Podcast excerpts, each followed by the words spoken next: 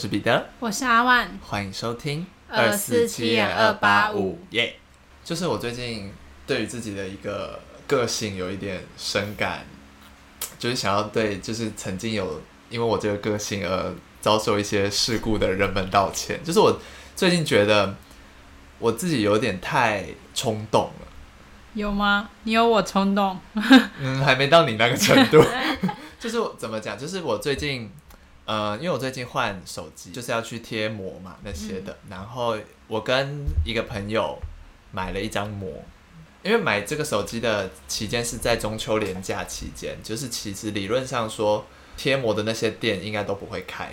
就是其实我自己已经有这样子的预设条件在了，但我这个人实在是太冲动跟急性子，我好想要在我买完手机的隔天就把这个膜贴好，即便。我已经有百分之九十五确定那个店不会开了，我还是想要赌那五趴。可是重点来了，因为这个店是在我们学校附近，所以等于我要先跟我朋友在学校约好，然后要拿那个膜，然后我再去贴这样。再加上中秋连假的期间，我家外面的公车那个班次是有点，他们有点混乱，对，它有点算假日，它有点混乱，所以其实跟平常的班次会不一样，所以有点难等。然后那一天我就比平常晚了一点点出门，我就呃一路上都很紧张，因为跟我约的那个朋友他后面还有自己的饭局，那个饭局是如果呃迟到十分钟就会被取消定位的那种。然后我就去的路上我就一直很紧张，一直很紧张，因为我跟他约十一点十五，可是十一点多的时候我还车程才还大概还有三分之二的公车车程要走。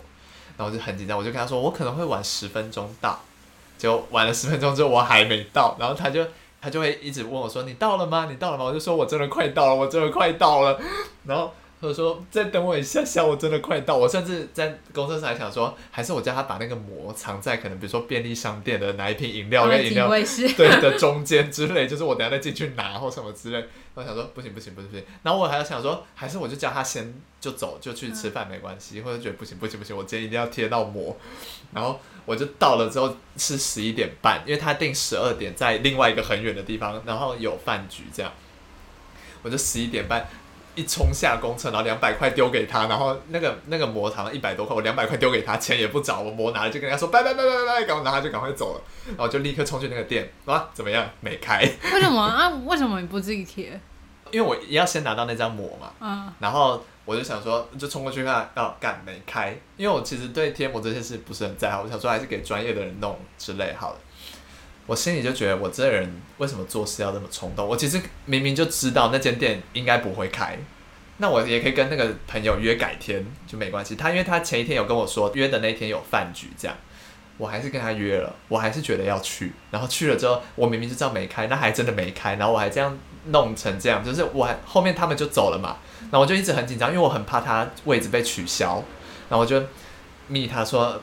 你们有吃到饭吗？然后他因为隔了很长一段时间都没有回，我就想说完了完了完了完了，他一定是没有吃到饭，然后现在生气也不跟我讲话，然后心里想说那我要买什么东西去赔礼，然后什么之类，然后最后他后面才回说没有啦，我没有吃到啦，我就，就还好他没有吃到，我然后他就说你想太多了，我就说没关系，我的事一点都不重要，你没有吃到就好，我就觉得为什么每次都把自己搞成这样，我就很烦。但其实这个中间有一个东西，就是因为公车一直冲康我了。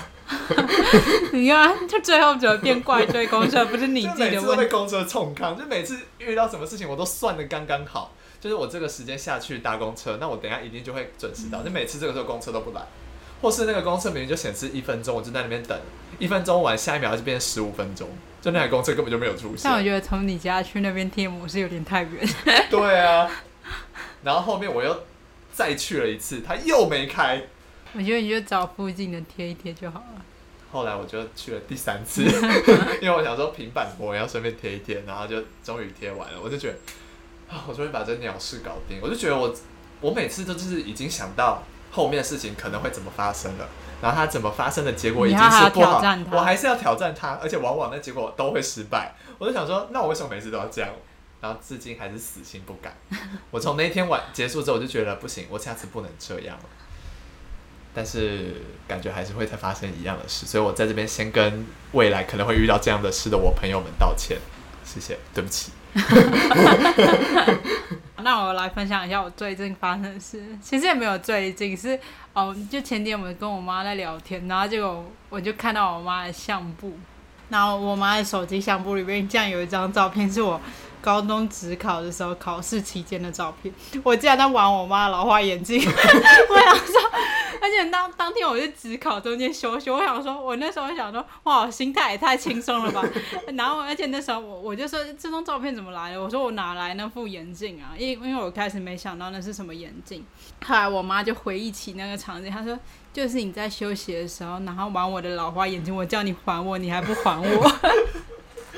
心态会不会太惬意？我可以来跟大家讲，我我去职考的时候有多么放松。我第一天就是中午去吃麦当劳，因为考场在我奶奶家附近，然后中午还是一边看新闻，然后我奶奶切水果给我吃，然后度过一个很舒适的 中午。然后到到了考最后一天要解脱的那天，我中午我就跑去百货公司吃摩斯汉堡，然后还大喝咖啡。然后我妈说：“你这样会不会肚子痛吗？”我说：“应该不会吧。”心态超级轻松呢，完全是去玩的。对啊，而且我真的超强的。我考第一天结束，结果身份证不见。就那个要核对身份嘛，然后结果回家发觉，哎，我怎么找都找不到我身份证？那我好像也觉得没什么，我就跟我妈说没关系啊，身份证不见还有健保卡。啊然后结果我妈就一直骂我，她就觉得我很健忘，然后做事都不认真这样。然后我就说哦是哦，然后就 然后我就我就听听就就算了，那天晚上还睡死，一点也没有不安心。然后隔天去考试，发现我就放在考场的桌上没拿走，全部人桌上就只有我的身份，有一张你的身份证。然后幸好就就坐同一个位置嘛，然后后来我就跟我考，就是考完之后我就跟我妈说，哎，我找到我的那个身份证了，那这整个考试都非常的强，很轻松愉快。对啊，我连学车都超强了。学车的时候，我我记得我第一天中午吧，考完试我就把答案对一对。不是人家都说不要对吗？完完全没有人在怕。对完后面直接不考了，直接准备只考。然后然后我每天都两天都开开心心这样。我就觉得哇，我我我怎么那么没压力？你感觉像是去陪考的。对啊，而且超超不紧张的，还有时间玩老花眼镜，我真的是受不了自己。我那天看完那个照片，跟我妈说一句话：“我这是个乐天派。”我妈说：“请安静。”有点太乐天了。对啊，没有没有超不严肃。那是什么情绪会让你想要玩老花眼镜？我不知道，我那时候可能觉得很无聊。不是应该读个书吗？可那时候读其实也都读不下去。对啊，来不及了啦。啊，反正很好笑。我记得我学车那几天也是没在没在读书。对啊，就是读不下去。我只是一直在想晚餐到底要吃什么。我记得我学车前一天在干嘛了？我在玩知识王。对，那个时候还有流行知识。对，那时候很流行知识。然后那时候我就在路易莎念书吧，就学社前一天要考。然后我另外一个朋友就跟我念，一起念，然后就念一念呢，我们就说还是我们来玩知识网，好像看会不会明天考题会有知识网会考到，然后开始玩起来。明明就只是想玩而已，还硬要找一个借口。隔天就要学社，我真的超强的。那个朋友也是乐天派。对，都是。告诉大家，千万不要跟乐天派一起念书。对，他们很快乐，但他们真的会带领你到一个不对的下场。反正这种事就是觉得自己那段时间怎么那么没压力啊？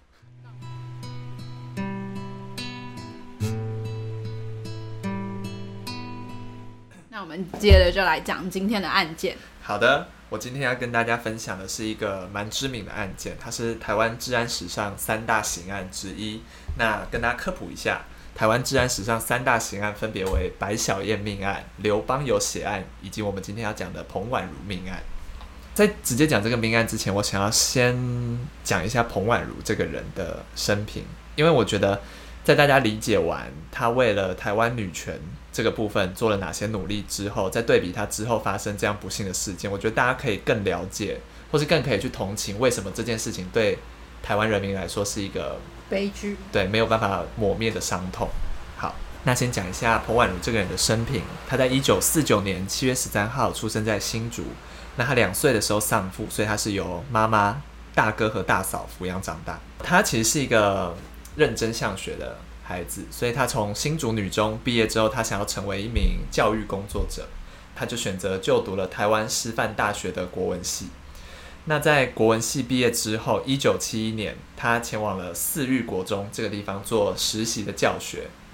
那他在那边也遇到了他未来的丈夫洪万生。讲一个他在教学时候的一个事情。他在教学的时候，其实有提议校方可以进行一个校园实地的教学，其实就有点像是我们现在的多元学习的概念。那他其实，在蛮早的那个时候就提出这样的概念，但是被学校拒绝了。所以，其实由这个地方可以体现出，他其实是一个想法比较新颖的老师，比较前卫一点。对对对对对，但是当时台湾风气好像蛮保守的，还是蛮保守淳朴的。嗯，所以其实像那样子比较旧有的教学观念，他是比较愿意提出改革跟新想法，但是那样的教学环境还没有办法去支持他做这样的事情。那在一九七四年，他跟洪万生结婚了。结婚后，他就转任到卫理女中教书，并在一九七七年生下了大儿子洪赞天。那在一九八五年，他们整个家就呃迁移到美国去了。嗯，那这大概是他早年的一些生平。因为我们刚刚提到他是台湾很有名的一位女权斗士，那我想讲一下他的这样的意识是怎么被激发出来。刚刚提到他整个举家迁移到美国嘛，那在美国期间，他其实是从事一份华文报纸，叫做《中报》。那他在里面担任的是一个编辑的工作。有一段时间，他是在编辑一本书，那本书叫做《美国妇运史》，就是妇女运运动的，等于是一个历史的脉络的一个集合这样的一本书。那其实他在编辑的过程中，他就理解到了美国妇女在争取两性平权。他们中间发生了各种艰困的事情，那他们是怎么样得到他们现在的权利？所以他就是因此深受了启发。所以到一九八八年他回台之后，他就出任了妇女新知基金会的秘书长。那他在这里是透过文章，还有举办一些活动，还有去关怀国中小的教材，其实有一些偏颇的问题。那这样偏颇的问题，其实对当时女学生的学习是比较不利的。在一九八九年，他就辞去了理事长一职，加入了台北市妇女救援基金会。那他在这里是在关怀厨技的问题。后面又担任了主妇联盟里面的一个重要职位，这边是在关怀环保还有孩子的教育。后来也有短暂的担任晚晴协会理事长，为离婚的妇女做呃离婚妇女有一个咨询的系统，他在那边对他做一个算是奠基的一个工作，让这个系统在日后更加完善。那其实可以从上面看到，说他其实不单单只关注妇女单方面的一个议题，他有关注孩子的教育、环保，就包括比较弱势，对他等于是在关心整个弱势族群的，为他们发声。对，那除此之外，他还去出国深造，就是想要让自己说的话会更有分量。所以他在一九九三年到一九九四年到美国纽约州立大学读硕士，那他是以妇女研究。这个题目在钻研这样子，所以总的来说，他其实对于妇女运动这样的事情是蛮亲力亲为的。然后他也不遗余力的想要改造当时台湾其实算是一个父权社会的那样的现况。所以他其实，在改造的这个过程中是很常被打压的。嗯，那即便被打压了，他还是坚持他想做的。接下来就是讲一下，因为其实。呃，彭婉如女士，她我们比较为人熟知她的身份，除了女权斗士以外，她还是一名政治家。所以，呃，接下来讲一下他为何投身政治。那他在担任妇女薪资基金会的理事长期间，刚有提到说，他办了很多，他写了很多文章，跟办了很多活动，想要来提倡妇女的运动。所以，他将一九八九年定为妇女政治年，因为他办了很多的政治活动在那一年。他想要提升女性的政治参与率，是不是那个有女性立委的对对对对对对，后面会提到那个比较详细的部分。呃，因为他觉得，如果说他只是在旁边嚷嚷的，就是叫大家要关怀女性的权利，但是做这些决策的人都还是男性，他如果不成为那个做决策的人，他就没有办法更直接的去对女性权利做一些改变，所以他就主张。呃，女性应该要自己决定自己的命运，然后在决策单位的部门里面，应该有更多女性的位置存在。对，所以在他归国之后，他就觉得她可以结合女性团体跟政党的力量，让推动女权运动这件事可以更站得住脚。所以她就加入了当时的民主进步党。那她在里面担任民进党妇女发展委员会的一个执行长。在一九九六年七月，他把这个组织升格，变成了妇女发展部，然后在里面担任主任。那接下来就要提到阿万刚刚有提到的，他想要做的是增加女性的政治参与率嘛，所以他积极推动一个叫做妇女参政四分之一条款。那这其实就是在要求民进党在区域或部分区立委等等等这种公职的提名名单里面，女性应该要占百分之二十五，就是四分之一的。位置席位是要给女性的。这条法律在一九九六年十二月一日的民进党临时全国党员代表大会上获得了通过，所以其实这个条款算是台湾女权史上的一个大的里程碑，算是一个大要进这样。而且我记得，因为我有时我之前有在别的呃频道里面有看过这个。案件就是它好像这算是一个很其实很重大的创举啊，其实算是一个很大的改革。如果以台湾这样政治史来说，对对，其实当时的台湾算是男性在掌握的，所以他这样子一个异军突起，对当时的社会是投下一个震撼，而且对当时的社会有一些风险影响。因为如果你说当时还这么保守，可是他做一个这么大胆的决定，而且甚至让别人认同他是很不容易的。嗯，对对对。所以接下来就要进入彭婉如这个命案的发生的经过。这件事情其实是发生在一九九六年的十一月三十号。那大家可以注意到这个时间点，他发生命案的那时候的这个妇女四分之一条款并没有通过，所以等于在发生命案后，这个条款才通过。所以他其实没有办法亲眼去见证到这个条款的通过。再回到命案本身，这个地点是发生在高雄。那我们讲一下发生了什么事。在十一月三十号，那时候他是担任民进党妇女部的主任，然后因为他那个时候其实临近了，就是民进党刚提到的那个做决策的那个临时代表大会的举行，所以他为了刚刚他所提倡的妇女参政四分之一条款，在四处奔波，就是等于他要游说其他的党员去支持他这个想法。那那时候他为了这个，特地下高雄，要对其他党员。就是在另外一批的党员进行游说，这样。那在当天游说完，其实已经是深夜了，所以他离开游说的地点，游说的地点是在高雄坚美大饭店。他在深夜离开这里之后，在路边拦了一个计程车，他准备要回到他下榻的圆山大饭店，但是没想到从此就失联了，就失踪了。为什么发现到他失踪？因为他其实隔一天还要参加民进党的全代会，这个会已经开始了半个小时，还是没有看到。彭婉如现身，所以其他党部就开始要联络他，发现又联络不上，这个时候才报警。那在报警后，警方就开始进行了调查。最后一位看到彭婉如的人是当时的国大会代表唐碧娥，应该是目送他上计程车这样。但是没有想到悲剧发生了，就是到了十二月三号下午，警方在高雄鸟松区工厂附近的一个巴乐园里面发现了彭婉如的遗体。那其实遗体是死状非常的凄惨，他全身中了三十五刀，这些刀伤多集中在背部，而且大多集中在肩胛骨附近，刀伤是深可见骨，而且有的甚至刺穿了胸腔，就是刺到前面来，再加上他的右眼球被挖走，然后他是一丝不挂的被弃尸在巴乐园，可以想象这个凶手对他是有很深的怨恨，或是。心理变态之类，仇恨啊！对对对对对。后来经过了验尸，就发现刀伤的角度是一致的，所以可以判定应该不是多人作案。多人作案，嗯。然后再加上彭婉如手上有挣扎的痕迹，代表她曾经有过抵抗，所以这从这个地方可以研判，巴乐园应该不是第一个现场，他应该是在某个地方被杀害之后，才被弃尸到这里来。然后再通过刀伤研判，应该凶器是水果刀或是不明的钝器。鉴识人员也在现场进行了采证，发现现场除了槟榔渣、烟蒂之外，还有一些不完整的血掌纹，还有一些部分不完整的指纹。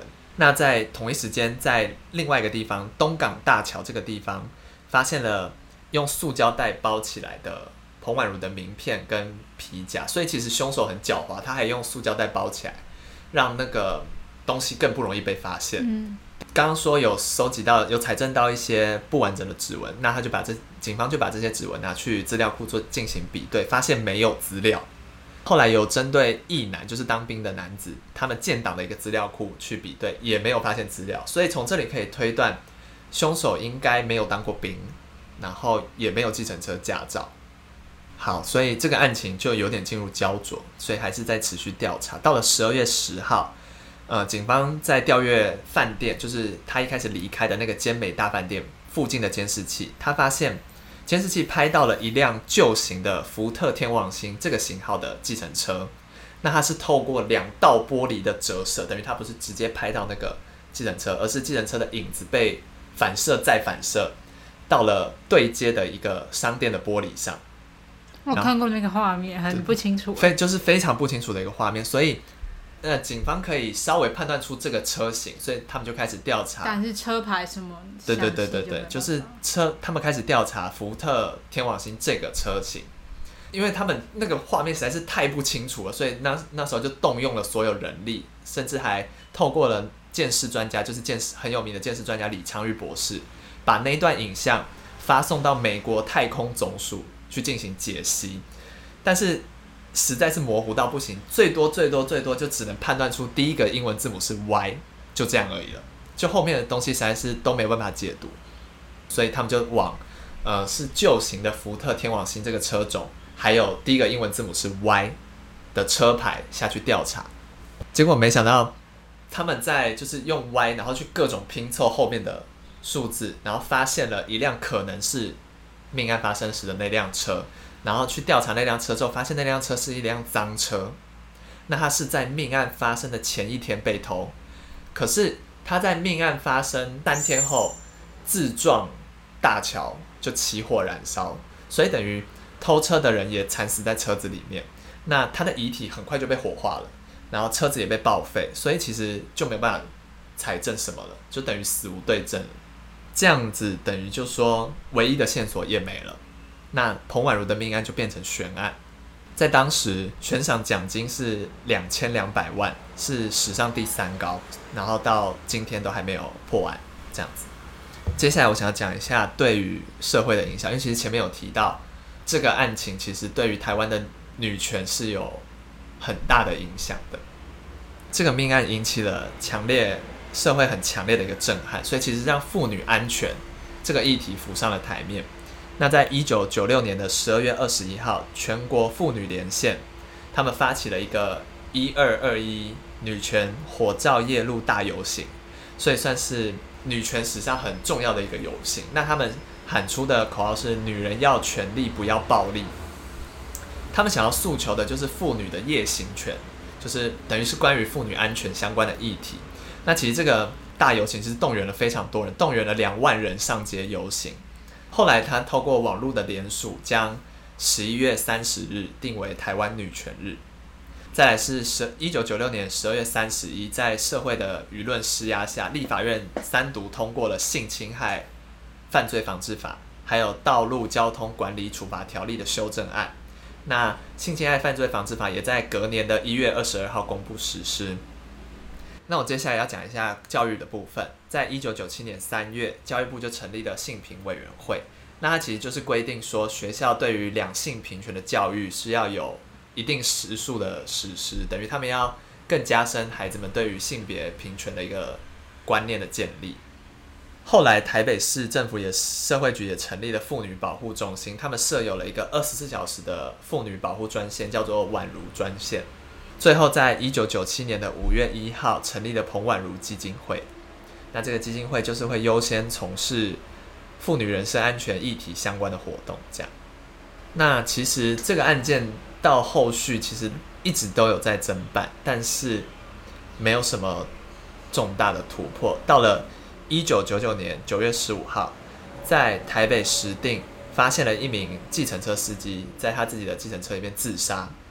然后在现场，他有留一个遗书，他说他自己涉及了彭婉如命案，然后对不起社会大众等等等等等字眼。可是经过了指纹比对之后，发现不符，代表可能有共犯，他们没有排除可能有共犯的嫌疑，就是这个人可能是一个共犯。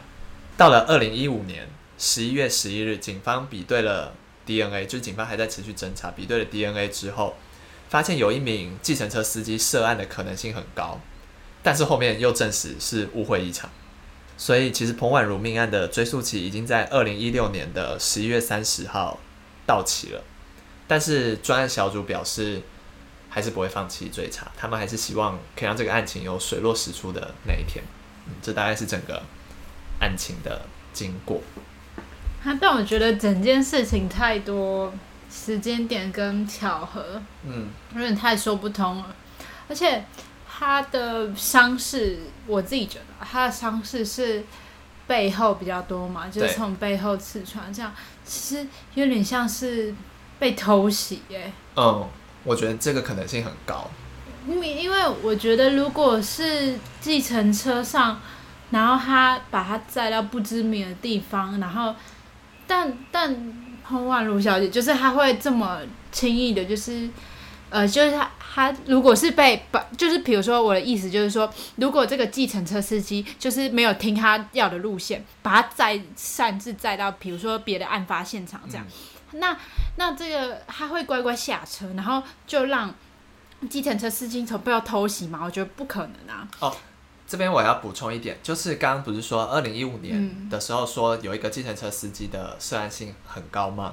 那这个计程车司机其实在大家说的时候，他其实是有承认他可能跟这个命案有相关，可是后面他又改口说他当时有载一名女性，但他没有说是彭婉如，他载一名女性，然后把她丢在一个，他有丢弃这个女性就对了，就是让这个女乘客下车。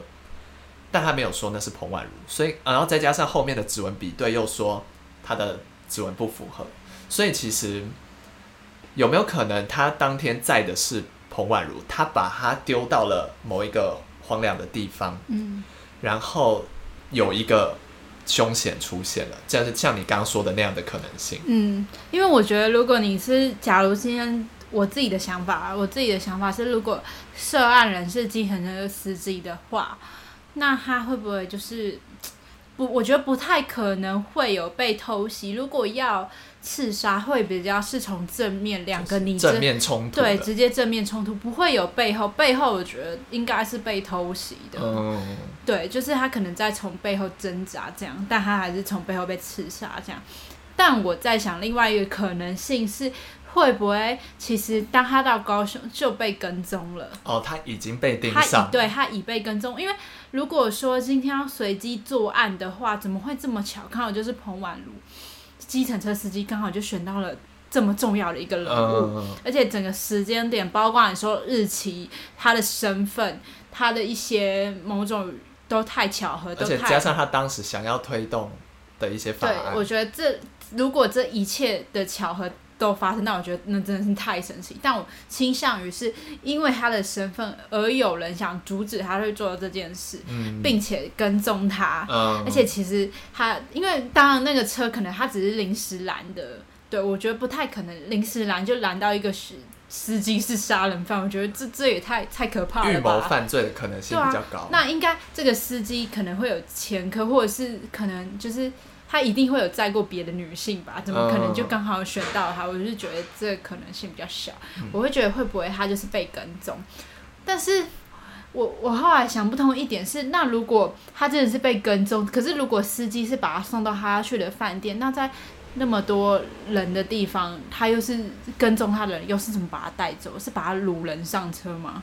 所以所以会不会其实司机有共犯，就是凶险跟司机其实是一伙的？对，可是我我有在想这件事，会不会其实后面的那个司机其实是有被威胁，就是有一些不是你有说跳出来的一些疑似是凶险的司机嗯嘛？会不会他们其实是有苦说不出，所以选择自杀？他不是第一个凶手，但他知道内幕，但他又不能轻易的说出来。嗯，就是会不会这个命案的背后其实是更庞大势力的、有在干涉？对我自己是觉得，对啊，是内幕，而且我觉得被跟踪的可能性很高，我觉得。然后、呃、包括最后被车车都毁掉，我觉得这是中间还是事有蹊跷。嗯，我觉得不单单是一个司机随机杀害一名女性对，不是一个感觉不是一个个人恩怨的问题。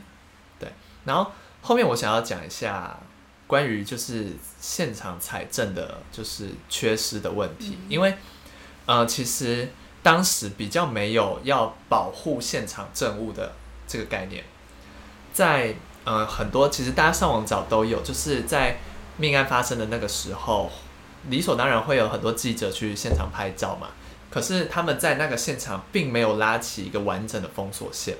那边的我有看到的照片的情形是这样，比如说尸体现在躺在我的前方，那旁边都是监视人员，可是，在旁边居然是记者，然后他们就是很近很近的在拍照，但其实那样子的范围是还有可能有其他证物是会散落在附近，那真正的警官们，其他人在哪？他们就躲在房子的后面，透过一个窗户在看，所以其实那些记者脚下踩的，说不定是一些重要的生物基证。嗯，那可能很微小，被你这样踩一踩之后，说不定有一些凶险的 DNA 就就没有了，包括如果是别的地方带来的泥土，可能也会因此而就是就干扰了那个现场的东西。所以那时候没有办法破案，说不定有一部分是因为现场安全的一个维护的缺失，就是警戒区的划分并没有那么完全了。